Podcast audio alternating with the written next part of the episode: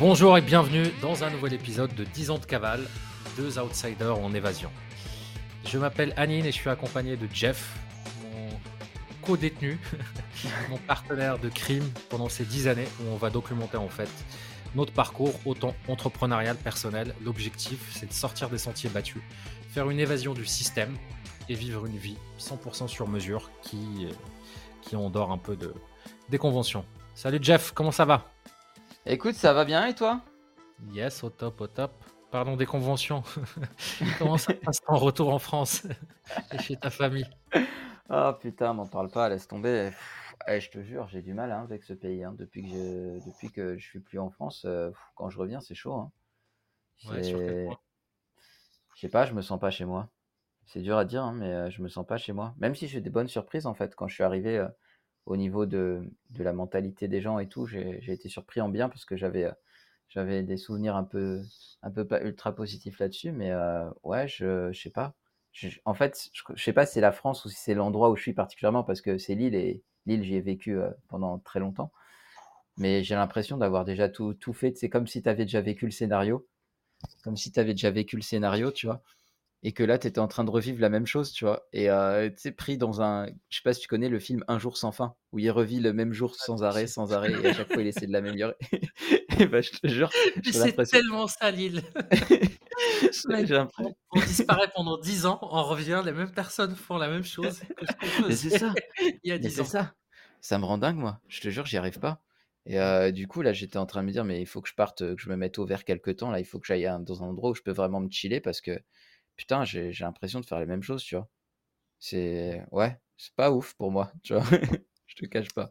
Bah c'est, tu, tu, tu m'étonnes. Moi aussi, je vais probablement devoir repasser par Lille parce que j'ai des papiers à récupérer. J'ai, j'ai notamment mon permis qui, de conduire que j'ai, que j'ai perdu ici à Bali et que j'ai demandé il y a quasiment deux mois, mais ils n'ont même pas commencé la production. Et c'est normal, monsieur, c'est le retour des vacances, c'est une période. J'ai une note sur mon dossier, euh, c'est normal. Ok, donc euh, bon, bah, je- j'ai pas de permis. Alors, je peux conduire ici sans permis parce que c'est des scooters et tout, mais quand je vais revenir, avant de repasser par le Maroc ou par, euh, ou par la France, il me faut le permis. Donc, euh, ouais, je, à la fois, c'est pas que ça me fait peur ou un truc comme ça, mais je sais que ça va être une épreuve. C'est, Ouais. tu sais, tu vois des cadavres, tu as des flashbacks sur des rues, sur des trucs, et puis en plus, moi, Lille, tu vois, c'est plus connoté de moi de trucs euh, négatifs, quoi. C'est mon alcoolisme, c'est mes addictions, c'est tous mes, ces trucs-là qui, qui c'est de, les deux derniers confinements où j'étais en mode zombie en train d'essayer de sauver ma boîte et de prendre des cachetons et tout. Enfin, c'est, c'est, ouais, carrément. ça, ça, ça- ça va pas être facile pour moi, mais je veux, mais ça va te faire. hein. Mais c'est ça exactement ce que tu dis, tu vois, moi c'est pareil, j'ai des, euh, j'ai un peu les fantômes du passé, tu vois, c'est là où je me suis mis des mines, tu sais, je bois plus d'alcool depuis plus d'un an, là, c'est là où je me suis, enfin voilà, j'ai pris des cuites pas possibles, euh, tu vois, j'ai fait des soirées, euh, des soirées que j'aurais pas dû faire, euh, enfin franchement, tu vois, il y a, il y a- voilà, il y a, il y a trop de trucs comme ça où je me dis, ouais, c'est, c'est, je suis sûr que je serais même dans un truc complètement paumé, je suis sûr Non, je non, même dans, ouais, dans un, tes écouteurs, mets-les juste comme ça, c'est juste que tout à l'heure tu bougeais et ça ouais, frottait, ça frottait, et en fait ça ouais, s'entendait juste comme ça. Ouais, je suis sûr que je serais dans un truc complètement paumé, même euh, à côté, à côté de la mer, euh, ça m'irait très bien, tu vois. Mais Ouais, bah euh, hein. Mais mec, eh, tu sais que moi j'ai passé, euh, c'était quand? C'était l'année dernière, j'avais passé trois mois à Cannes. Alors juste à côté à Cannes-la-Boca, c'est à 20 minutes à pied, bord Mhm. de mer, vue mer, etc. Airbnb, bon, c'est un petit studio, mais tu as une chambre individuelle. Et la période juste avant le festival de Cannes et avant les, les vacances d'été, je payais genre 900 balles par mois. Ouais, Ou même après, j'ai négocié avec le propriétaire sans les trucs de Airbnb, c'était genre 750 pour les deux mois suivants. Et j- j'allais courir au bord de la mer. C'est, enfin, je, pense que tu avais vu les photos et les stories. ouais, C'est tu, ouais, franchement, tu- et à, à Lille, tu trouves pas un truc pareil en dessous de non, 1500 ah, c'est abusé. dans un grenier avec oui, sans fenêtre, sans lumière, sans rien, avec euh, non, mais les prix de Limo, là. ouais, c'est du délire ici, les prix de Limo. J'ai juste voulu prendre euh, 10 jours, euh, 10 jours à Marc, à côté de chez ma mère, là, euh, parce que le but, c'était aussi de voir la famille. Putain, mais laisse tomber, c'était euh, c'était 70 balles mini par mois, par euh, jour. Donc 10 jours, ça me faisait 700 balles, quoi. Mm. C'est quoi ce délire?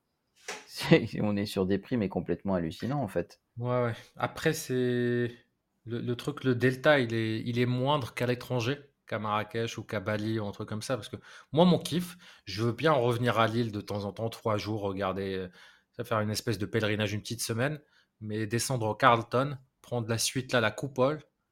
Bon, c'est 400 balles par nuit. tu vas voir des cadavres de DSK et tous les trucs. Et tu as la vue sur la Grand Place. Et en fait, bah, ça, c'est un kiff. Mais tu vois, genre, euh, un 5 étoiles, un truc l'équivalence ici à Bali, bon, bah, tu es à 2000 balles, ou enfin, ça peut monter très très haut. Le delta, il est beaucoup plus grand. Autant on peut avoir de meilleure qualité des villas pour 2000 balles par, euh, par mois, autant de les trucs de luxe, ils, sont, ils peuvent vraiment être inaccessibles. Là où à Lille, alors à Paris, oui, il y a les palaces. Ouais, à Paris, oui. Ouais.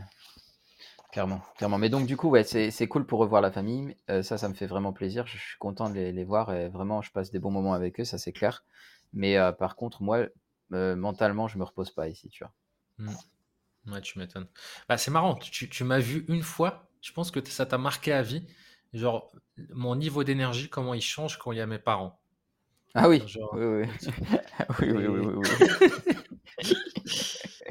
Ah oui, oui, oui. Surtout mon père, mais mon père, j'arrive à être un peu en représentation avec lui. Mmh. Mais euh, ouais, c'est un truc sur lequel j'aimerais bien travailler pour ne plus être comme ça, mmh, ouais, sensible à ça, etc. Parce que, ouais, enfin, tous mes traumas d'enfance, tous mes trucs, surtout que moi, j'ai un changement de langue. Donc en fait, euh, à partir de 17 ans, j'ai plus parlé arabe, je, je, parlais que français. Et les seules fois où je parle arabe, moitié arabe, moitié français, c'est avec mes parents et je replonge, c'est euh, allez, 18 euh, ans en arrière. Ouais. de cauchemar. Quoi. Ouais, tu m'étonnes. Tu m'étonnes. Bon, là, ça va, t'es es mieux, là, je pense, là où t'es actuellement. Je suis très bien. Tout va bien.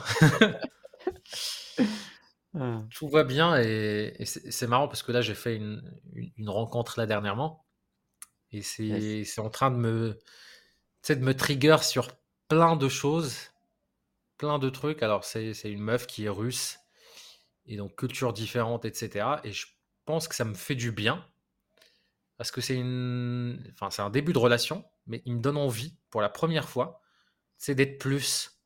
Ça, ça me pousse vers le haut, ça me pousse à être antifragile, ça me pousse à être le mec qui, qui, voilà, en fait, je trouve mes peurs et mes trucs irrationnels et ridicules. Parce que bon, c'est quelqu'un qui est là. Euh, bon, eux, ils sont, ils rigolent, ils disent, bah, ah, on aimerait bien euh, connaître la, la, zone de confort. Parce que tu, ils ont des banques qui sont bloquées de toutes parts et ils essaient de jongler, ouvrir un compte bancaire au Kazakhstan, avoir un truc. Euh, mmh. La meuf, elle avait des, bitcoins, même Binance, ils ont bloqué tous son compte. Tous mmh. ces trucs, c'est de partout. Et ils sont là, enfin, ils sont complètement antifragiles parce qu'ils ont connu la guerre, ils connaissent une dictature, un truc où tout le monde change tout le mmh. temps.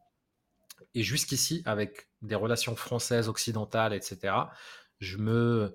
En fait, je suis un extraterrestre. Je fais déjà trop et j'avais l'impression d'être tiré vers le bas avec la plupart de mes précédentes relations parce que je faisais déjà trop. Tu écris des livres, tu fais des conférences, des TEDx, tu as une boîte qui a généré. Enfin, tu as, généré des millions sur ta carrière, des trucs, tu as, été le, mieux payé ta promotion à 24 ans, tu as dirigé un département et tout. Là où. et, puis quand je raconte l'histoire de mon enfance et tout, on maternalise et, je suis dans un truc un peu de victimisation. Là où avec cette nouvelle dynamique, bah en fait, non, je trouve ça ridicule, je trouve qu'il y a pire et, et, ouais, ça me bon, ça. Même, je vais te dire, je suis en train de revoir un peu mes objectifs. Je pense que 100 000 euros par mois, c'est pas suffisant. ah, voilà, on y arrive, on y arrive. Déjà, je suis en train de revoir mon tableau de vision. Maintenant, c'est dans 10 ans, je veux 1 million par mois. Ouais, ça c'est parce que tu es avec une russe, mon gars, c'est normal. non, il a pas. On en passe tous par là, t'inquiète, c'est normal. Non, c'est pas pour ce sujet-là. En fait, c'est hyper intéressant parce que, bon, elle, aussi, elle vient d'une famille pauvre, euh, fin fond de la campagne, etc. Mais elle a fait des études, elle a. Elle avait des postes à responsabilité, voyage beaucoup et tout. Mais ce que j'aime bien aussi, c'est en fait, elle se limite pas. C'est-à-dire, elle s'en fout. Elle, elle peut vivre dans une tente. C'est clairement, elle, c'est pas, elle sera heureuse quand même. Mais elle se dit, bah non, je veux pas me limiter en fait dans la vie à rêver là-dessus. Bah oui, je veux, je veux voyager en jet privé, etc. De, je veux, je veux faire des, des, trucs, je veux avoir mes enfants qui aillent dans les meilleures écoles et tout. Et je trouve ça, enfin, je sais pas ce que ça donnera après C'est le début d'une relation, mais je trouve oh ça. Bah, je sais, tu vas la bloquer, hein, comme d'habitude. je l'ai déjà fait avec l'anglaise.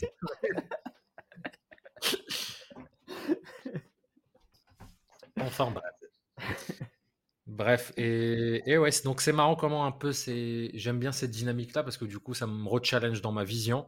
Je, me suis, je suis déjà en train de me renseigner pour, euh, pour un peu challenger ma roadmap sur l'année prochaine. Je pense que je vais lancer un SaaS l'année prochaine qui va appuyer un peu un SaaS où tu viens plugger ton business et qui gamifie en fait tous tes trucs, ton CRM, ton dashboard qui peut se connecter avec tes trucs que je vais créer pour moi, pour mes clients et que je vais, qui va être un peu mon qui va être un peu mon lead magnet. C'est-à-dire, c'est un truc où euh, je veux qu'il me ramène quelques dizaines, peut-être centaines par la suite de milliers d'euros en termes de revenus passifs avec une techno et derrière convertir 0,5 ou 1% sur mes programmes avec un réseau de coach, etc. Où en fait, on a cette techno-là de gamifier entièrement un business, que ce soit la partie commerciale, marketing, la partie chiffres, la partie euh, aussi peur et objectif avec des trucs de mmh. genre aller chercher des haters, aller chercher ce type de trucs-là avec ma méthodologie et appuyer une partie un peu de, de mentorat qui va s'appuyer justement là-dessus parce que Notion, il commence à me saouler avec,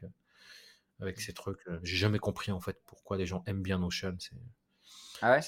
Ouais, quand tu mets des trucs. En fait, c'est un Word amélioré, mais dès que tu veux mettre des trucs dessus, c'est franchement, moi je reviens à ClickUp dès que j'ai un CRM ou dès que j'ai des tâches quotidiennes parce que tout truc devient une usine à gaz. Tes clients, ils savent pas comment l'utiliser, ils cassent des trucs parce que tu fais des formules pour calculer des pourcentages, des mmh. trucs pour les gamifier.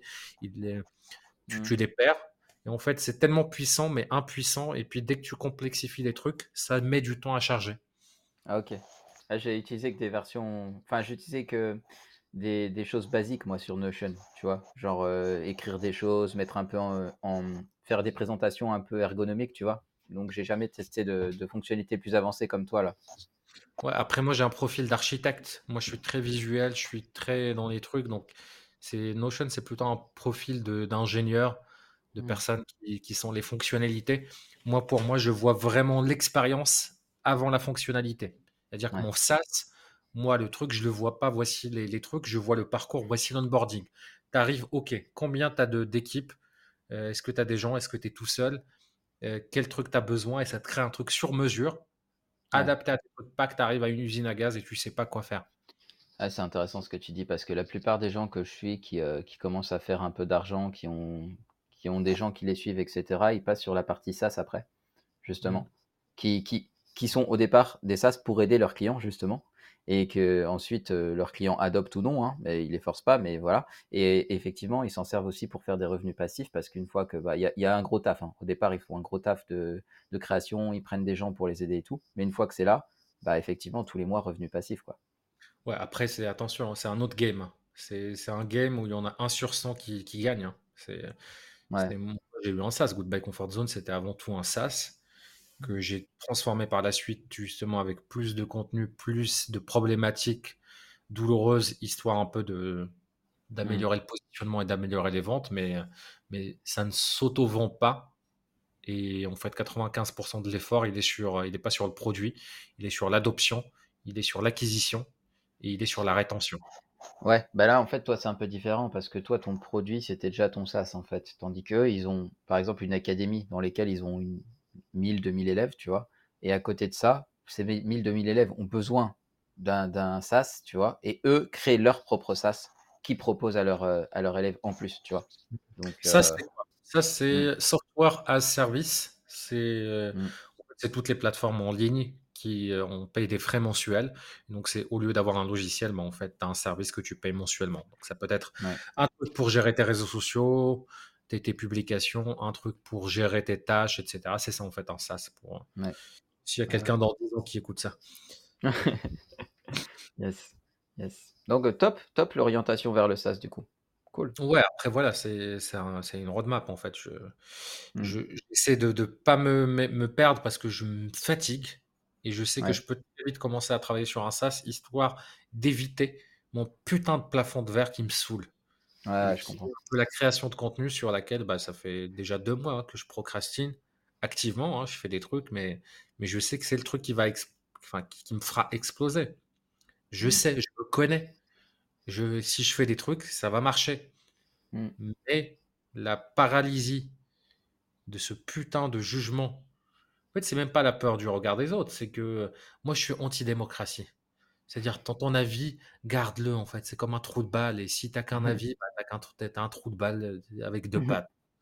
Et, et quand tu crées du contenu, bah, en fait, t'es surexposé. Et tout le monde, enfin, tout le monde, c'est, voilà, tout le monde a un avis, etc. Et ce shift-là, avec ma putain d'éducation et mon putain de passé et d'enfance, on n'est pas designé pour ça. On est designé pour des, je suis designé pour une petite vie. Pour reste, ne sors pas des, des clous, ne, ne fais pas des trucs pour te faire trop remarquer. Attention Ouais. à l'œil. Tu sais, mes parents, quand tu, parfois à maman, à, à ma mère, quand je dis, bah oui, là j'ai ça, j'ai, enfin, dans ma boîte, il y a ça, il y a tant de personnes qui travaillent avec moi, ou si, si Mm. j'ai le malheur de lui parler d'argent, sa première réaction, ah, ne le dis pas à ton père, ne le dis pas aux autres, ils vont te porter l'œil, ils vont te, te, te, Ouais. te- te- Ouais, te- ouais. voilà. Alors, c'est c'est culturel, bien évidemment, et tout, mais ça te donne, alors, euh, bon, bien évidemment, voilà, c'est, c'est, je suis pas une victime, euh, mais je me fatigue, en fait. Je, je me fa- Parce que avec mes clients, j'ai la même chose. Et j'ai un client qui, qui, qui est aussi un pote et que j'accompagne, qui faisait des millions avec son ancienne boîte, burn-out, il a tout revendu, il est reparti de zéro, et, et- etc. Et là, on a repris un peu l'accompagnement, on est aux deuxième semaine et je- il n'a pas fait les challenges, les missions qu'il devait faire.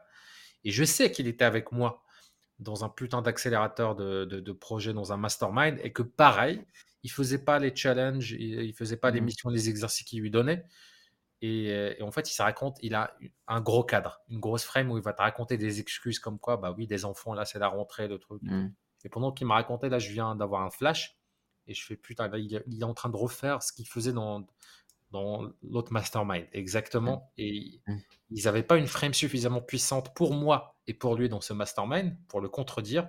Et je suis rentré dans l'art, je lui dit les quatre trucs et tout, et je fais, là, là tu reviens au même point que ce que tu as fait qui n'a pas marché dans ton ancien business. C'est-à-dire que tu sais faire de l'argent sur le court terme, tu fais l'autruche, tu es en train de te désaligner de tes valeurs, tu respectes pas tes valeurs de spiritualité, etc. Et tu vas vers des infopreneurs qui forcément vont pas t'inspirer. Là, tu vas faire tes 10K euh, dans deux mois. Après, tu vas faire en- encore, tu vas revenir au même niveau que, que voilà, et tu vas te griller parce que tu t'en fous de l'argent. Tu, tu, tu veux kiffer, etc. Et, et je suis content parce qu'en fait, il s'est débloqué. Et là, ce qu'il est en train de faire, il l'a jamais fait dans sa vie. C'est-à-dire qu'on est en train de parler de vision, en train de challenger en fait, de mettre des mots sur son singularité, sur comment il accompagne ses clients qui sont dans la spiritualité, parce que lui, ce qu'il leur propose en fait, c'est un bras droit qui Mhm. vient et qui apporte la partie logique à des gens qui sont dans la partie euh, Ouais. euh, spirituelle de, de voilà, il structure, il met des process, il met, euh, il peut manager, etc. dans l'opérationnel, il est payé au pourcentage de ce qu'il, du chiffre d'affaires. Donc en vrai, avec trois clients, il peut gagner énormément. Et il a déjà signé trois clients la première semaine parce qu'il a un gros réseau. En fait, il connaît tout le monde. Il connaît, euh, il a travaillé avant avec Alec Henry, avec Yomi Denzel, avec, il les connaît tous, donc il a un réseau hyper puissant. Ils, ils font tout le temps appel à lui. Mais c'était pas ça l'enjeu pour lui. Et en fait, quand j'ai échangé avec lui là-dessus, bah, je me suis pris la gifle et je me suis dit, bah oui, mais toi aussi, pareil, tu as exactement ton même plafond de verre de, de- que tu traînes depuis 4-5 ans, qui est celui de la création de contenu que tu as commencé à faire avec Goodbye Comfort Zone au début, avant de switcher dans mode startup, en mode, bah oui, je montre pas mon visage pour créer une marque et tout, alors que tu te racontes une histoire et que, t'avais, que ça te saoulait juste de- d'avoir des connards et des, et des losers qui te jugent alors qu'ils n'ont rien fait de leur vie. Et en fait, tu peux pas, tu peux rien faire d'extraordinaire tant que tu n'acceptes pas ce truc-là. Et j'ai un respect immense pour tous les dirigeants. Macron, putain, ce qui se prend dans la Ah ouais. Ce qui se fait et tout. Mais ce mec-là, pour moi, et tous les précédents, hein, c'est des demi-dieux. Je sais pas ce qu'ils Ouais. ont, si c'est des sociopathes par nature ou s'ils ont travaillé dessus ou un truc comme ça, mais pour pouvoir te coucher avec tranquille, te regarder droit dans, dans un miroir, être droit dans tes bottes et savoir connaître ta valeur, alors que Ouais. tu as plein de connards qui sont à tort ou à raison, mais qui prennent pas leurs responsabilités. Et pour eux, tu es responsable de, de. Voilà, il a rien glandé dans sa vie, le gars. Il a même pas Mm. réussi à faire des études, mais il doit gagner 10 000 euros par mois parce que c'est un droit, parce que c'est. Je suis d'accord. Je suis d'accord. heureusement que ce podcast-là, il n'est pas écouté. hein, que- Euh, eh, c'est ma- hyper intéressant ce que tu dis sur le plafond de verre, ma poule. Euh, tu dirais que mon plafond de verre, moi, c'est quoi du coup De Pareil. l'extérieur? Pareil. Ouais. Pareil pour moi. OK. Il pas alors tu avais 2 plafonds de verre. Le premier c'était le bullshit spirituel, où tu te Ouais. racontais des histoires, tu restais dans ta zone de confort. Alors je sais pas si c'est que de la spiritualité, mais tu avais aussi tendance à à voilà, dès que ça pique, dès que c'est un truc Mmh. qui te saoule, en fait, juste tu connais pas. Tu acceptais pas Mmh. la courbe d'apprentissage. Tu avais Ouais. pas un mindset de croissance, tu avais un mindset fixe où tu te disais: «Si c'est dur maintenant, ça va être dur pendant 10 ans». Ouais. Alors qu'en fait, c'est jamais ça, en fait. Regarde ce Mmh. que tu as accompli là sur, heu, sur les Mmh. 6 derniers mois. Ouais. Le Jeff d'il y a 6 mois, il avait pas alors il avait le potentiel. Mmh. Mais, heu, le génie et le truc que tu as débloqué un peu sur le côté relationnel, le côté un peu, heu, service client, vente, heu, Mmh. management et cetera. Tout ça, c'est voilà, donc ça, pour moi, tu l'as dépassé, mais le prochain qui va t'attendre, c'est le même que moi. On est tous les 2, Ouais. c'est des victimes des. Ah, mais du jugement des autres. Je suis d'accord. Je le vois même à à petite échelle, c'est quand il y a 1 ou 2 personnes qui peuvent me mal prendre quelque chose que j'ai fait, je je je me sens pas bien, ça m'énerve, en fait. Mmh. Je genre, j'ai un sentiment d'injustice des fois quand les gens, ils reprennent ce que j'ai dit et qu'ils le déforment, tu vois? Ça me rend fou, tu vois? Et heu, ouais, je je pense que Alors, je tu es vais pire que moi là-dessus, excuse-moi, ouais, j'ai ouais. oublié. Je crois que je vais désactiver toutes mes notifs, mec, quand je vais faire de la création de contenu. Laisse tomber, je vais Ah même ouais? pas Moi regarder. moi, je regarde pas Je vais les même pas regarder. Je Mmh. je regarde pas les trucs là. Ce que je regarde, moi, c'est donc j'ai fait une newsletter, hem, j'ai une newsletter hebdo. J'envoie presque 30 000 personnes. Je vois le nombre de rendez-vous qui sont pris, je vois pas les retours. J'ai quelqu'un qui travaille avec moi qui qui normalement est censé trier les trucs, même si elle le fait pas Ouais. il le fait pas souvent, ça c'est un autre sujet. Je vais peut-être devoir embaucher une une assistante, mais mec, ça fait 6 mois que j'ai pas consulté mes DM sur, bien. LinkedIn et cetera. Je suis vivant, hein. J'en ai rien à foutre. Ah ouais, tu as trop raison, Je mec. je suis pas ton meilleur pote. Je vais créer tellement de valeur que tu vas t'en battre les couilles que je te réponde pas parce que, ouais. parce que voilà, enfin, c'est je je Et en fait, c'est la friend zone Mmh. des des entrepreneurs qui se prennent pour des youtubeurs, de créateurs de contenu. «Ouais, je vous aime, ma communauté, je vous dois tout et» non, tu dois rien à personne. Tu Ouais. crées de la valeur. Si les gens trouvent de la valeur, ils vont donner leur attention et leur temps, voire Mmh. même leur argent par la suite s'ils deviennent clients. Point barre. C'est une transaction. Ouais, il y a des plateformes ouais, pardon. Il y a des plateformes qui sont plus, heu, plus enclines, je trouve, à, hem, à créer justement des conversations un peu négatives, tu vois? Genre Instagram, Facebook, je trouve qu'il y a beaucoup de haters. Par contre, LinkedIn, un peu moins, tu vois?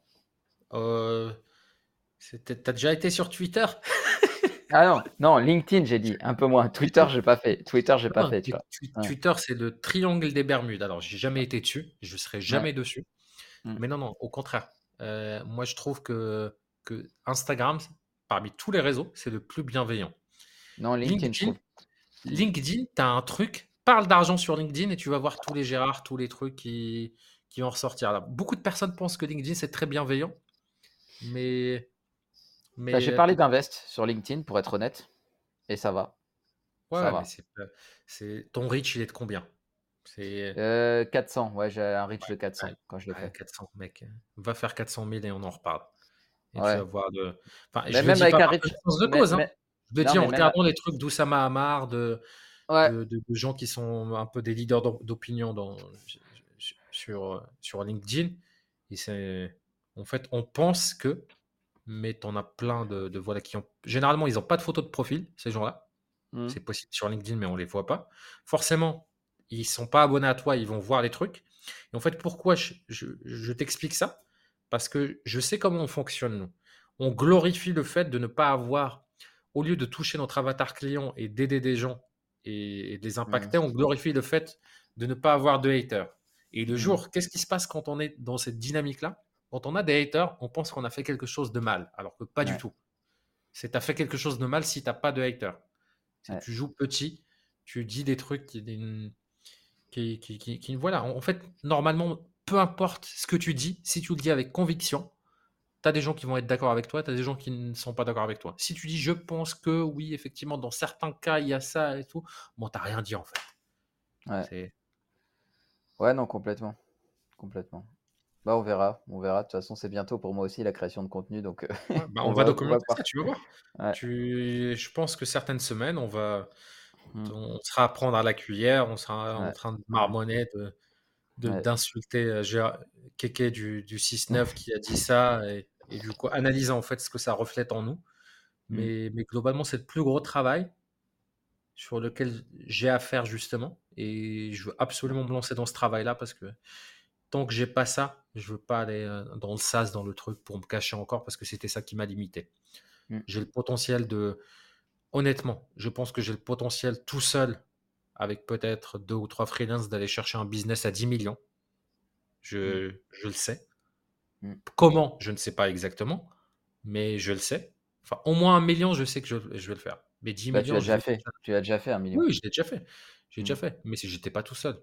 Je, je complexifiais les trucs. J'avais des gens qui faisaient du coaching, des trucs, etc. J'avais 12 Ouais. personnes. je-. Ouais.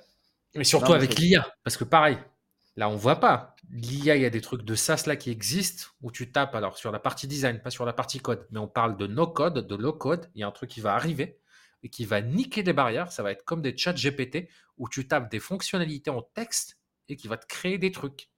Avec des fonctionnalités. Mm. Tu dis non, non, ça là-dessus, quand ça, ça appuie sur tel bouton, que ça ajoute ça sur la base de données et que ça fait ça et ça va faire des trucs. Hmm, Je comprends. Je comprends. Mais euh, de toute façon, ouais, je- ça va être intéressant cette phase création de contenu. Honnêtement, ça va être intéressant. Je pense que on va s'envoyer des petits messages là, mec. Toi aussi, tu as eu GG du 45 là, qui est venu te casser les bonbons. Ouais. Parce que ça, ça a Mais vraiment me manque en fait. En fait, Mm. je pense qu'avec du recul aussi, c'est c'est pour ça que je te dis cette relation-là que dont, dont je parlais au début, bah, elle me fait du bien, même si je sais que voilà, ça va pas durer. Il y a des trucs, bah, déjà, je veux pas d'enfants. Elle, elle- elle veut des enfants, donc c'est clairement. Moi, je suis honnête, hein, je l'ai dit. hein. Mais bref. Euh, sur ce truc-là, par exemple, la personne qui travaille avec moi et qui est censée gérer mes réseaux sociaux, elle est plus faible que moi d'un point de vue euh, d'un point de vue regard des autres et tout. Alors c'est plus simple pour elle de gérer mes propres trucs, mes propres DM, mes propres choses parce qu'il n'y a pas ce truc-là, mais il n'y a pas ce cadre d'établir de quelqu'un comme je le fais avec mes clients de, de leur dire bah oui en fait que- que- qu'est-ce que tu pleurniches là? Rappelle-moi ta vision là. Tu veux faire 10 millions? Ok. Et là tu es en train de pleurnicher parce que euh, Et en fait, c'est ce truc-là, en fait, de pas victimiser les gens et de, et de dire à Mm. quelqu'un que sa, sa valeur n'est pas remise en question et que c'est Mm. très bien qu'ils reçoivent ça et que tu les emmerdes et que je suis fier de toi et va, va m'en chercher 100 de plus. Parce que c'est ça, ça veut dire qu'on va aller chercher le truc. Et on manque de personnes comme ça dans notre entourage. C'est-à-dire qu'on a Ouais. que des gens, soit qui sont des philosophes, qui vont t'expliquer que c'est pas important, mais leur body language et leur énergie, bah, Qu'est-ce que tu as fait de ta vie pour me dire que c'est pas important en fait? Tu es en train de renier ma souffrance, c'est ça? Et, c- et ce qui nous manque, c'est des gens qui le connaissent Mm. et qui vont te Ouais. dire exactement la même chose, mais leur énergie et leur accomplissement vont te faire sentir que bah oui, je suis un con en fait. Qu'est-ce qu'il y a Mm. de. je suis en train de marmonner et tout? Bah oui, j'en ai qu'un cette semaine. J'aurais dû en avoir 100. Ouais. Allez, je vais aller dire une plus grosse dinguerie. Ouais, je suis d'accord. Mais il y en- ils sont rares ces gens-là en vrai. hein. J'en ai pas tant que ça moi dans mon entourage non plus. hein. Ah oui. Mm. Ah, nos objectifs aussi, c'est rare. hein. Ouais. Regarde déjà ce qu'on fait. Un podcast. Combien de personnes font un podcast? Ouais. Combien de gens se filment? Mm. Combien de gens créent une entreprise? Combien de gens dépassent certains paliers de chiffre d'affaires? Combien de gens ne se sentent responsables à 100% de leur vie? Et n'en remettent rien sur, euh, sur un gouvernement, sur leurs parents, sur leurs trucs et, et prennent Mm. totalement leurs responsabilités Combien de personnes Enfin, voilà, là, on est dans les 0,001%. Plus, plus on va avancer, plus. Je suis d'accord avec toi. Je suis d'accord avec toi. C'est d'ailleurs euh, petite parenthèse. A priori, le film Bernard Tapie euh, est pas mal là-dessus. Il montre un peu la solitude de l'entrepreneur, euh, comment comment Ouais, il croyait en lui. euh, ouais, je vais- jamais ce vu. prochain truc. Mm. Ce sera mon prochain truc. Et, et il y a- bah, sinon, moi, je suis content là. Ça fait neuf mois que je, bientôt neuf mois que je suis sobre. C'est mon record Yeah, bien ouais. Enfin, d'alcool et de tout, hein, parce qu'on va pas se le cacher. hein. J'ai j'ai testé à peu près tout ce qui était te- testable. Enfin, non, pas tout, mais, mais, mais en fait, ouais, je, j'ai parlé là récemment avec, euh, avec parce que quand j'ai voulu, ça fait cinq ans que j'essaie d'arrêter l'alcool et tout ce qui allait avec. Je vais pas rentrer dans les détails, mais, mais voilà, ça a été pour moi justement ce truc-là de quand ça piquait sur euh, le business, sur le regard des autres, dans des relations. L'alcool a toujours été pour moi une espèce de, de, de voilà d'anti-stress, de remède, d'antidote euh, sur, euh, sur l'anxiété sociale, sur, sur le truc qui me permettait, entre parenthèses, d'être moi-même, mais c'était pas du tout moi-même, c'était juste quelqu'un qui, est, qui était désinhibé, qui était bon, que vous, les, les, les potes, appelez super anine. Parce que globalement, je pouvais retourner des boîtes de nuit. Ouais, tu marchais sur l'eau, ouais. Et, et, et, des lieux entiers. Mais je suis hyper content parce que, en fait, j'ai fait des réunions au début d'année quand j'ai voulu vraiment arrêter parce que pour lancer un nouveau business, j'ai audité ma vie. Qu'est-ce qui allait pas dans ma précédente vie? Ok, les relations, les trucs et tout. Mais le truc central, la base de la base, les fondations, bah, c'était l'alcool en fait. C'était, j'ai été diagnostiqué borderline. Et l'un des trucs qui caractérise ça, c'est des problèmes d'addiction. Alors, addiction, souvent, quand on sort ce mot-là, on pense que le matin, j'étais au whisky ou au vin et que je carburais ça toute la journée. C'est une forme, c'est une maladie, mais j'avais pas cette forme-là. Moi, j'avais la forme où je pouvais ne pas boire pendant deux mois.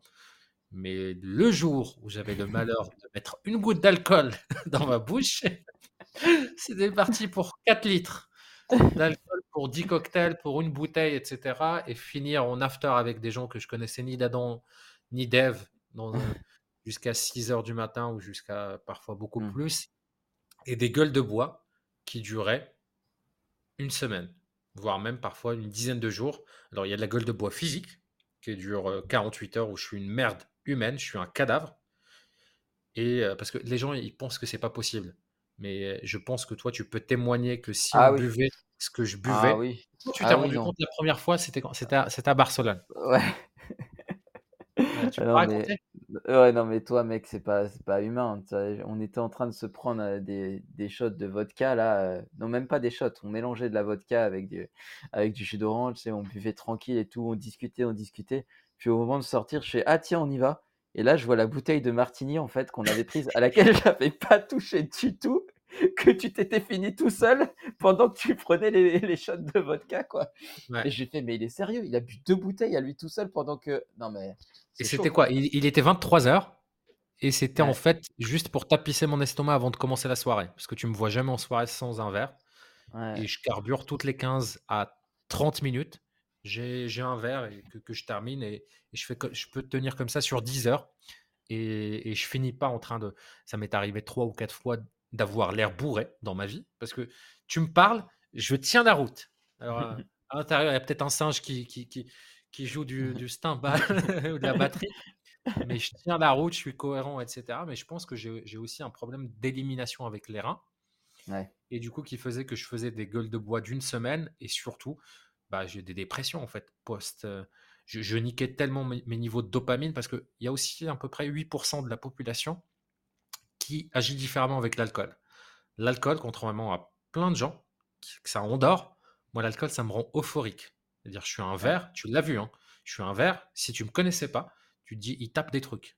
Dans les toilettes, il a, dû, il, a pris des Et du coup, ça, ça veut, ça veut dire qu'on a un truc, c'est dans les gènes et tout, qui va mmh. trigger des niveaux de dopamine et qui va faire en fait trois ou quatre fois plus que la dose normale qu'on peut avoir naturellement. Ce qui mmh. fait qu'après, tu as une putain de rechute. Et, et, toute ma vie, à chaque fois que ça a piqué, je me suis cuité pour euh, changer les idées, quand on voit les potes, etc. Et on sortait ensemble avec euh, les mêmes amis, les trucs, on faisait des bêtes de soir, et j'ai aucun regret là-dessus. Hein. Franchement, les, meilleurs souvenirs de ma vie, bon, euh, heureusement qu'il y a eu l'alcool à ce moment-là dans ma vie, hein. sinon, je sais pas, j'aurais été moine. Je sais pas si j'aurais pu, pu avoir en fait le niveau de confiance en moi, le niveau de relation, le niveau de, de réseau, parce que plein, genre Alex qui nous a rencontrés, je l'ai rencontré bourré. Mmh. J'étais en boîte de nuit. Je sais pas si j'aurais pas euh, normalement. Moi, j'aurais été en dépression, je pense, sans l'alcool en vrai. Je, mmh. pourtant, j'ai jamais été en dépression de ma vie, mais je me rends compte avec le recul que c'était l'alcool, c'était un moyen pour moi de pas voir les trucs qui allaient pas et que ça me permettait de m'échapper, tu sais, pendant les soirées dans, dans des mondes. Je suis comme toi sur l'alcool, par contre, euh, sur la partie euphorie. Pas sur l'autre partie, mais sur la partie euphorie. Moi, à chaque fois que je prenais de l'alcool, c'est ma soirée, elle va être magique, tu vois. Let's go, tu vois. Et, euh, et franchement, ça, c'est vrai qu'à chaque fois, ça piquait le lendemain. Je me sentais mal, en fait, intérieurement, tu vois. Moi, pas physiquement comme toi, parce que je buvais moins, mais intérieurement, je me sentais pas bien, tu vois. Il y avait mmh. un... en fait, l'alcool, ça m'a comblé un vide pendant pas mal de temps. Et heureusement, ça m'a permis de combler ce vide à ce moment-là, tu vois. Mmh. complètement. Et du coup, en fait, pour arrêter, en début d'année, bah, j'ai fait des réunions d'alcooliques anonymes qui est un concept juste génial, qui est gratuit. Il y a pas et en fait, il donne tellement de valeur, il n'y a pas de truc de sec derrière, il n'y a pas de, de voilà, c'est juste des groupes d'entraide, de paroles. Alors c'était moi, je, faisais des réunions Zoom. Et sur la deuxième réunion que j'ai faite, bah, il y a un gars qui m'a envoyé en privé, qui, qui, a à peu près le même âge que moi, qui a un an de plus, et, euh, et qui m'a proposé d'échanger ensemble. Parce qu'en fait, normalement, tu as un parrain. Et du coup, c'est devenu mon parrain. Et l'un des trucs, moi, qui m'inquiétait, c'est que, euh, bah, toi, tu m'as connu. Après 5 ans de relation, 10, euh, ans, 10 kilos de plus, complètement fauché, au Maroc chez ses parents. Alors, mon niveau de sex appeal et de confiance en moi-même, même si à un moment donné, on a fait un braquage avec des, Brésiliennes. Mais bon, ça il, faisait noir. Il, faisait noir, c'est pour ça. Vas-y, nique ta mère.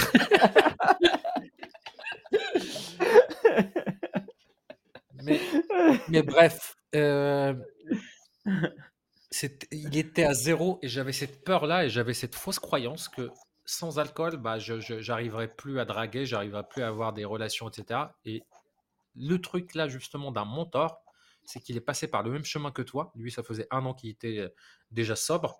Il me fait, mec, le truc, regarde, j'ai un an de plus que toi, j'ai jamais eu autant de succès. Je sors en boîte de nuit, je bois juste du Red Bull. C'est moi qui ramène tout le monde.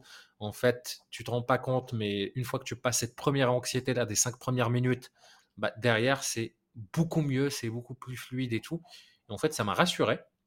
Et je devais faire une soirée chez Belzébuth, ma sœur, qui, qui la tentation incarnée et qui faisait sa crémaillère. Et deux jours après, j'avais mon avion pour la Thaïlande. Mais je devais, j'avais pas le choix. Genre, en fait, je, devais passer chez elle. Elle me dit Ah, cool, bah tu viens en plus, ça tombe bien parce que ce week-end-là, je fais ma crémaillère. Et elle, avec tous ses copains-là, c'est pas que de l'alcool, hein, c'est, hmm. tous les trucs de. de fin, enfin bref. Les assiettes qui tournent, quoi. Ouais, ouais, je vois. ouais, ouais, exactement. Quand faudra qu'il pourra.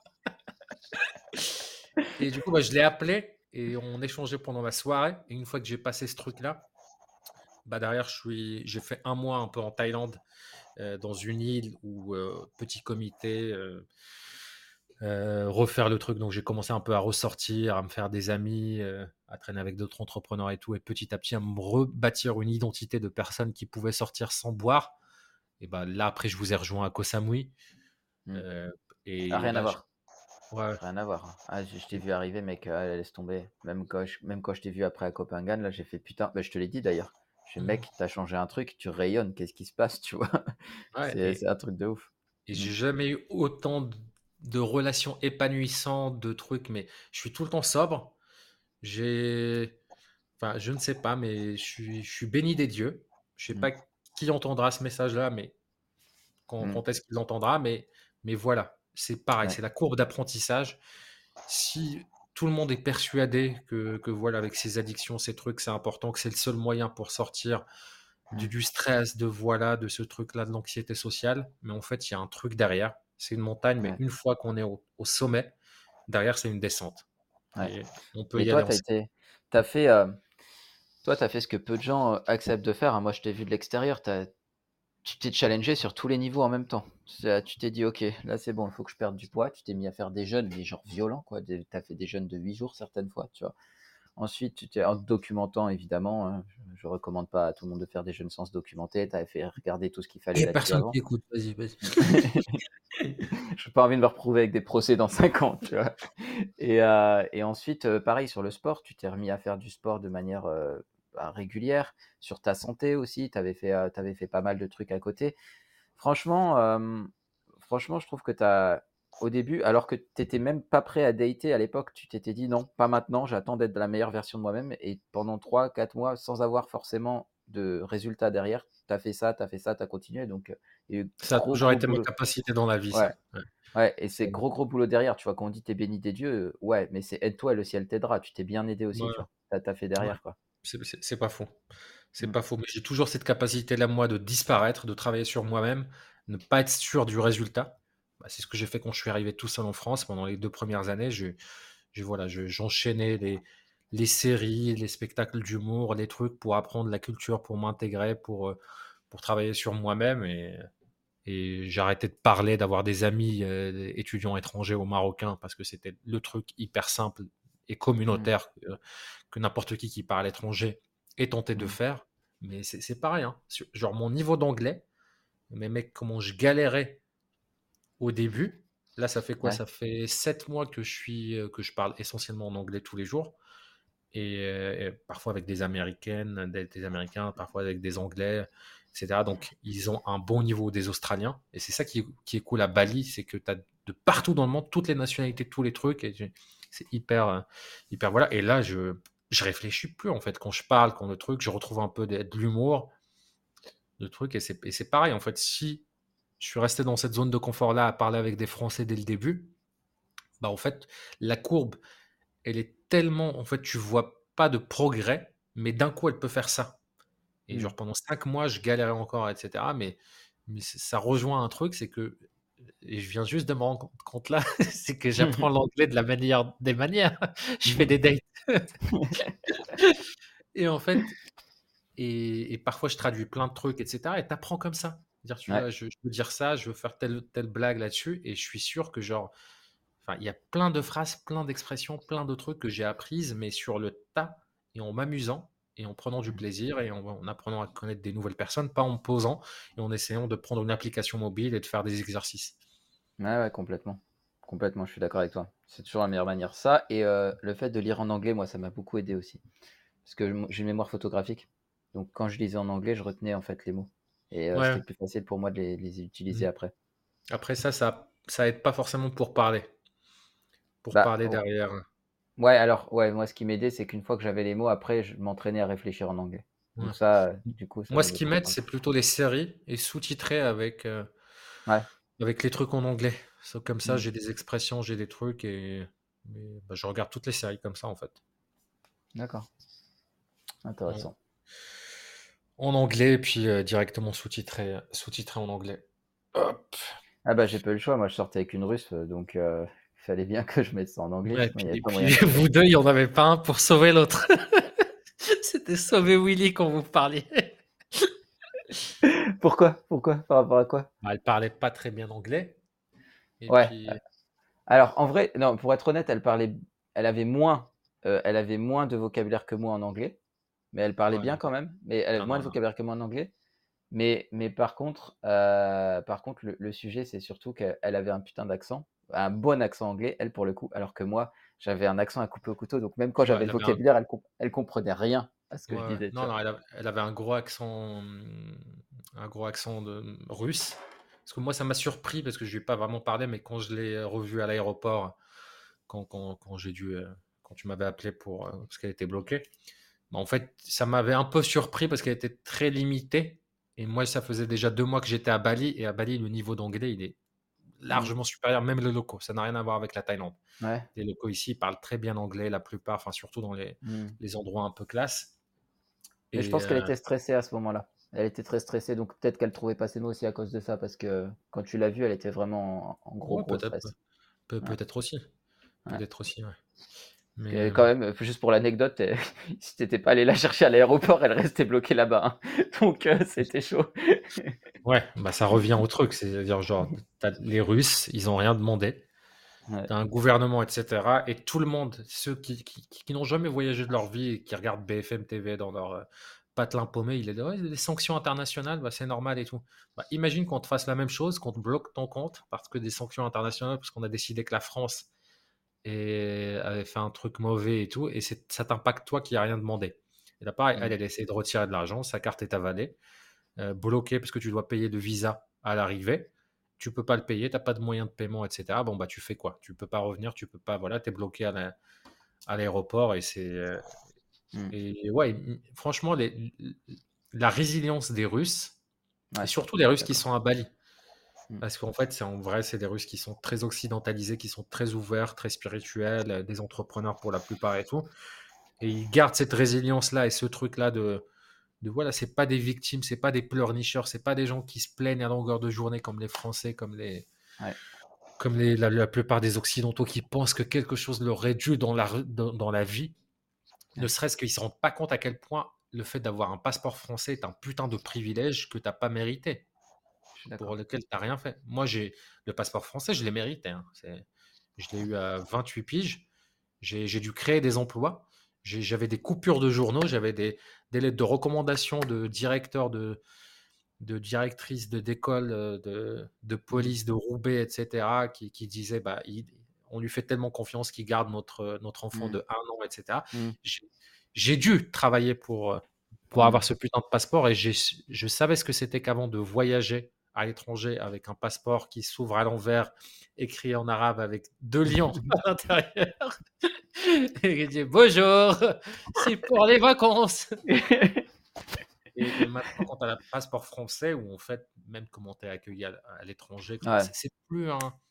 Ouais, c'est un, un, très beau passeport, euh, le français, j'avoue. Il donne accès à beaucoup de destinations euh, sans visa. euh, ça, là-dessus, je suis content d'être français pour ça. C'est Mm. clair. Complètement. Bon, à part ça, Ah, à part ça, je suis, euh, dans une semaine bizarre, moi. Bah, on n'a pas eu trop le temps d'en parler vu que monsieur est toujours en date, excuse-moi. mais mais euh, en vrai, c'est vrai que je suis dans une semaine bizarre parce que c'est la première fois que je prends des vacances depuis très très longtemps.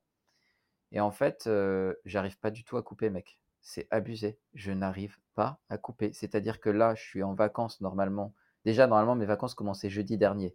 Comme j'avais trop de clients, elles ont commencé que vendredi midi, tu vois. Et euh, je n'ai pas pris un jour pour moi. Tous les jours, j'ai quelque chose. Je me lève à 8 heures tous les jours. Je... Là, hier, j'ai pris 5 rendez-vous. Euh, J'en ai deux demain. Euh, c'est ouf. J'ai pas de moment chill où je me dis, oh putain, je peux profiter, ne rien faire, tu vois? Mhm. Et, et c'est une cata, en fait. C'est une cata parce que je- mon, mon cerveau ne se repose pas du tout.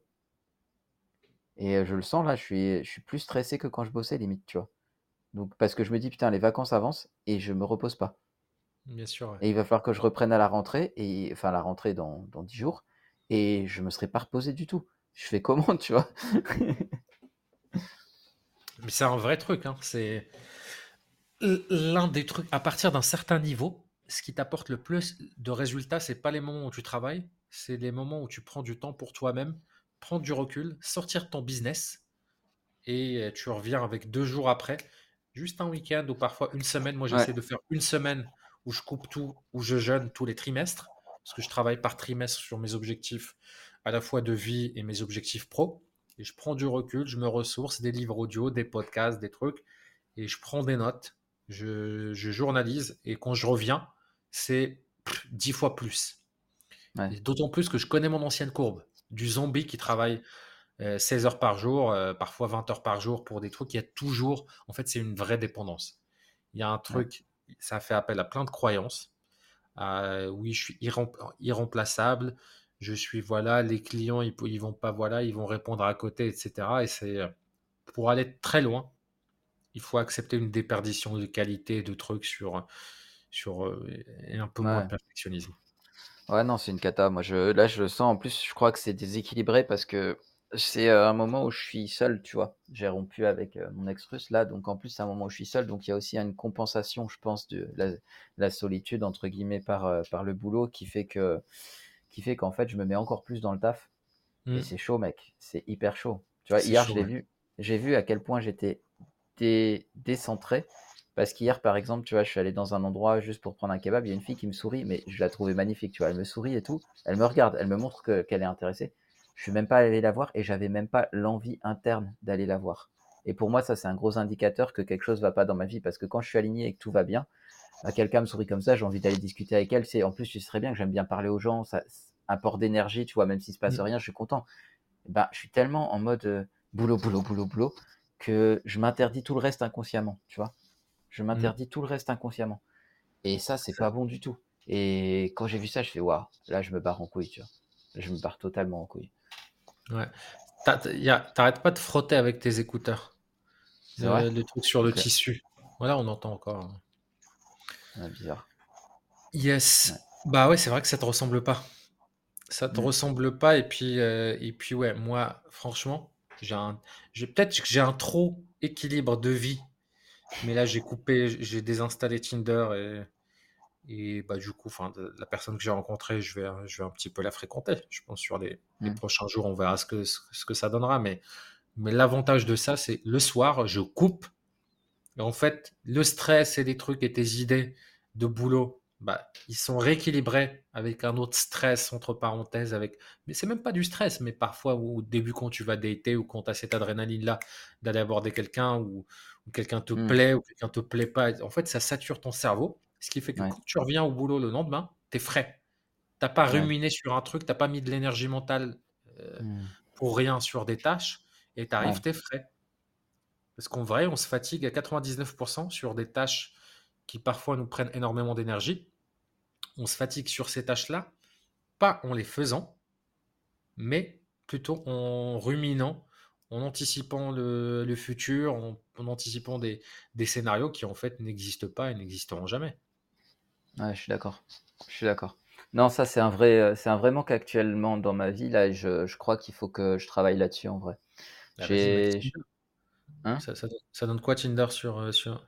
Ah non, Tinder, je déteste. Par contre, moi, c'est vraiment euh, drague en vrai. Tinder, j'ai horreur de ça. J'ai j'ai mis Tinder, là, j'ai j'ai eu des réponses, j'ai même pas répondu. J'ai, je, je déteste Tinder. Je l'ai fait à l'île Maurice parce que j'avais pas le choix, parce que là, tu peux pas accoster. euh, C'est, c'est que des gens en famille ou en couple, c'est chaud, tu vois. Mais sinon, moi, je veux des rencontres dans la vraie vie, tu vois. Ça, Mhm. c'est clair. C'est euh, aller parler à des gens dans un restaurant, dans la rue, etc. Euh, Je suis trop, j'aime trop ces, ces vraies rencontres, plus que mille fois plus que Tinder. Je déteste ça. Ça, c'est parce que t'es pas à Bali. C'est vrai, il y a moyen. Non, en vrai, oui, je pense qu'il y a moyen. Franchement, j'ai même plus envie d'aller aborder dans la vraie vie. Pourquoi vrai, faire? Non, c'est vrai, c'est pas pareil. Effectivement, Tinder ici à Lille, en France, c'est ça n'a rien à voir avec Tinder à Bali. Je, je suis d'accord avec toi aussi. Ouais, après, c'est- pour nous. Hein, c'est, Mm. c'est- voilà, je vais pas mentir aussi. Enfin, en France, j'ai sur Tinder, je suis un rebeu. Donc voilà. Mm. Après, c'est le premier truc. Si une nana qui match avec moi ou un truc comme ça, je pense. hein, et forcément, on a des très mauvais impresarios sur les dernières années, des très mauvais, euh, comment appeler ça, de, de- de- de trucs attachés de presse. Donc, ce qui fait que bah, c'est pas le truc de. Tu sais, il y a eu. ah, et en plus, bah, après le 11 septembre aussi. Alors, juste avant, franchement, j'aurais kiffé connaître la France dans les années 90. Zidane, euh, Mhm. Rachida, Khaled, 1, 2, 3 Soleil. euh, les trucs où tu avais tout le monde dans la maison qui, qui fait des trucs, on revient de Djerba la douce. Mm. Euh, le voilà, donc il y a toujours, alors c'est pas dans ma tête, je le sais parce que j'attire beaucoup celles qui sont attirées par ça, mais souvent, celles qui sont attirées, c'est elles ont soit le stéréotype du mec de banlieue et elles cherchent des, des problèmes. J'ai pas de problème, moi. je suis plutôt l'inverse de ça. Et, et ici à Bali, j'ai la chance d'avoir des personnes, notamment bah, d'autres pays et tout, mais qui ne savent même pas de quelle origine tu es en fait. Euh, Mm. Je suis typé bien évidemment, mais avant tout, bah, je suis quelqu'un qui qu'elle trouve beau gosse. Mm. Et, et c'est la première fois que ça joue. Alors au Maroc aussi, ça joue pour moi, parce que là-bas, pareil, je suis pas rebeu, je suis beau gosse. Je l'ai pas choisi, c'est la loterie. J'ai beaucoup de chance que je plaise. Mm. Toi aussi, pareil, bah, on Mm. va pas se cacher. On est, on fait pas 1m60, on n'a pas de la calvitie, pas encore. D'ailleurs, tes cheveux là, ils ont beaucoup mieux Laisse-moi tranquille. que la dernière fois. Je sais pas ce que tu as fait, mais Rien, rien. J'ai prié. J'ai prié, c'est tout. Mais t'as vu moi comment ça repousse de ouf? Ouais, ouais J'ai j'avoue. plus de, j'ai plus de Ouais. trucs. Par contre, là, le traitement que je fais, il fait pousser des, des poils de partout. Et du coup, c'est cool parce que moi, j'ai pas de poils. Du coup, je vais avoir des poils bientôt là sur les bras aussi, comme toi. yes, Et, les trucs. yes. et, Ah. euh, et, euh, et qu'est-ce que je disais? Je me rappelle même plus de quoi on parlait. Et oui, et du coup, bah, b- Il est, Tinder, vrai- il est vraiment éclaté notre podcast. mais c'est pas un podcast, c'est non mais t'as entendu des gars présenter un podcast et dire ouais, je me souviens plus de quoi je parlais. Ah oui, il y en a beaucoup. Hein. Mais c'est pas, c'est un journal de bord, hein, c'est pas les infos. hein. C'est pas PPDA. C'est justement ce qui est intéressant, c'est voilà, c'est de faire un parcours, c'est un journal de bord. D'ailleurs, tu as vu le, comment j'ai présenté? On n'est plus deux entrepreneurs, on est deux Ouais. outsiders. Je Ouais, pense que vraiment pour nous, c'est outsider. C'est un bon mot, ouais. Bravo. Ouais. Mm, mm. Et, euh, et du coup, ouais, bah, j'ai l'expérience à Bali d'être une bonne meuf en fait sur Tinder. Donc, tu que Ouais. les avantages, j'ai l'embarras du choix.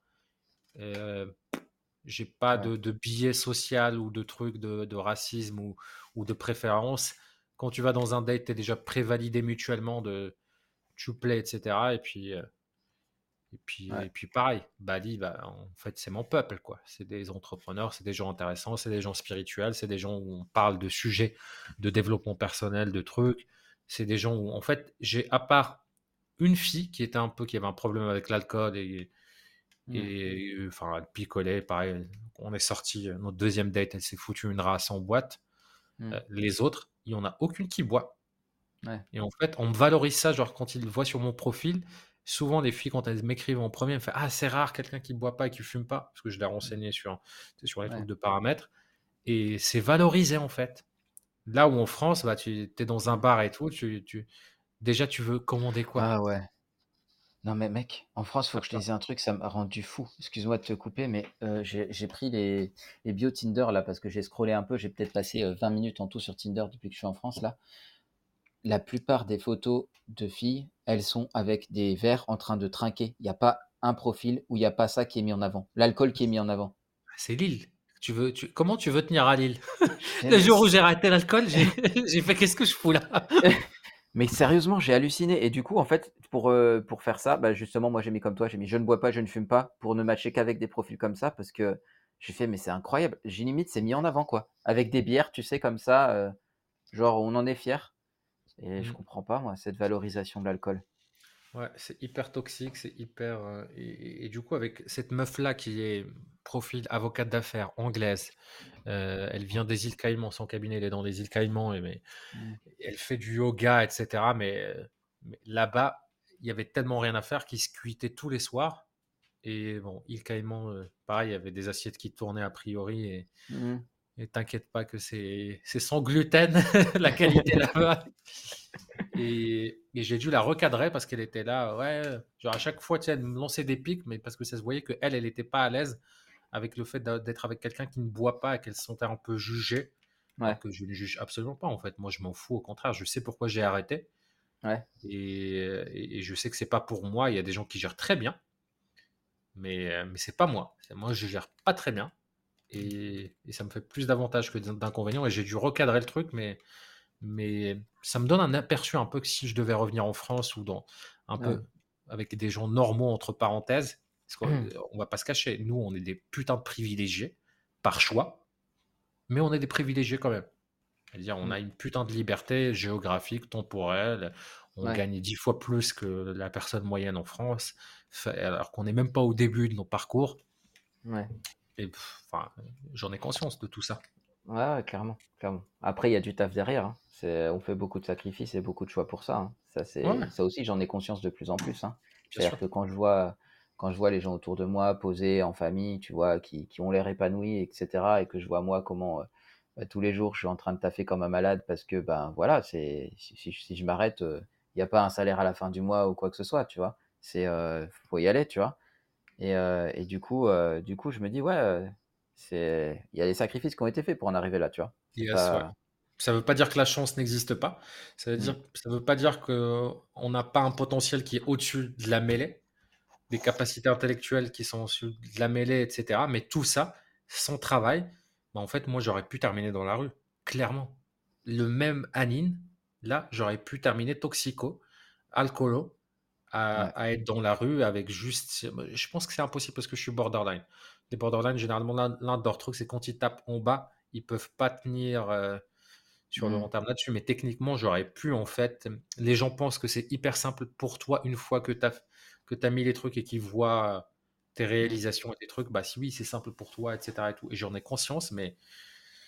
Mais oui, il y a énormément de sacrifices, il y a énormément de trucs pour aller voir en fait si tu as du potentiel ou pas. Ça veut pas dire que en fait, les gens, quand ils, quand ils entendent oui, mais j'ai beaucoup travaillé pour ça, ils pensent que euh, oui. En fait, la vraie phrase, c'est j'ai beaucoup travaillé su- sur ça, j'ai travaillé intelligemment pour ça, et j'ai travaillé dans une direction où j'ai accepté beaucoup de risques, là où, euh, où, en fait j'avais euh, une chance sur 100 Ouais. que ça marche.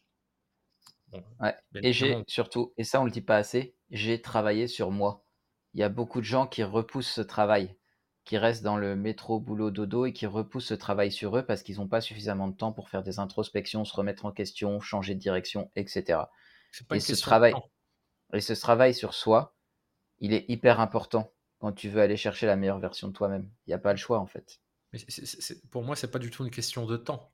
C'est une question de à quel point c'est violent qu'il puisse se dire je suis à 100% responsable et ne pas remettre la faute sur le monde externe, sur un patron, sur un système, sur un gouvernement, sur un truc, etc. Les gens, ils ne font pas le déclic sur travailler sur eux-mêmes parce qu'ils pensent que ça vient pas d'eux-mêmes. Moi, ma famille, mes trucs, etc., c'est pas qu'ils prennent pas le temps, etc. Même quand ils font un travail de développement personnel, c'est toujours avec une, une pensée de mysticisme, de c'est ma destinée, c'est de. C'est mmh. mon maktoub, c'est mon truc, ou alors euh, dans mon autre entourage un peu plus large de, voilà, c'est qu'ils sont persuadés que qu'il y a des trucs externes qui doivent changer. Mais, euh, mais voilà, et, et ce truc-là de personnes qui disent oui, mais moi je travaille à l'usine, c'est dur, etc. Oui, c'est dur, complètement, mais dur dans la mauvaise direction. Pour, euh, pour plein de gens. Ça ne veut pas dire que ça n'a pas de valeur, ça ne veut pas dire que tu es un sous-humain ou un truc comme ça. Ça veut dire que, en fait, c'est dur, mais en côté, tu as choisi de la certitude et un risque proche de zéro. Dans un autre côté, dur, c'est la même chose en termes de kilojoules, si on devait mmh. l'énergie, de la mmh. dureté du truc, que ce soit mmh. physique et tout, mais d'un point de vue mental, faire une chose qui est dure sans que quelqu'un te garantisse un salaire en fin de mois, en n'ayant le risque, comme ce que j'ai eu, de tout perdre et de repartir de zéro, de putain de zéro, de même moins que zéro, de travailler X jours, X heures et tout sans être payé, de payer des gens parce que eux, c'est des salariés et que du coup, bah, tu leur donnes de la certitude et un salaire et toi, tu n'es pas sûr s'il va te rester suffisamment d'argent, bah, c'est ça en fait. La, dureté et le truc, et en fait, c'est pas juste dur, c'est choisir une direction, c'est euh, travailler sur soi-même et c'est de le faire en ayant une, gestion du risque qui est au-dessus de la moyenne. Et, là, pareil. Là, le truc qui va te sortir, oui, mais c'est simple de parler, t'as pas d'enfant. Mais connard, je t'ai pris la bite et je l'ai foutu quelque part. C'est un choix de tes enfants. Il y a des gens qui font des trucs extraordinaires avec des enfants et qui se cachent pas derrière ces, trucs-là. Mais mm. qui t'a obligé à avoir des gosses? Bah, mm. Déjà, tu as perdu le premier test. C'est-à-dire que sur le truc de conformité, tu as fait des gosses parce qu'il fallait faire des gosses. Pas par amour, pas pour que ce soit un truc extraordinaire. Et, derrière, tu te caches derrière en disant Bah oui, mais je peux pas, il faut que je ramène la gamelle. Tu n'aurais pu pas attendre 5 ans de plus, 10 ans de plus? Non, c'était mmh. trop important? Bah, Ouais. Et c'est OK. Je suis d'accord avec toi. Je suis d'accord avec toi. C'est vrai que moi, je pense qu'il y a beaucoup de gens qui veulent occulter et qui, du coup, prennent pas le temps de le faire. Mais je pense que tu as raison. Ceux qui le font, ils ont quand même aussi ça en tête. Et du coup, ça les, ça les mène pas vers les endroits où ils pourraient vraiment évoluer. Donc, euh, ouais, je suis d'accord. Complètement. Bon, mec, à la semaine prochaine. Carrément. Avec plaisir. C'était un plaisir. C'était le 15e épisode de 10 ans de cavale, de journal de bord de deux outsiders en évasion. À la semaine prochaine, les amis. Salut. Ciao.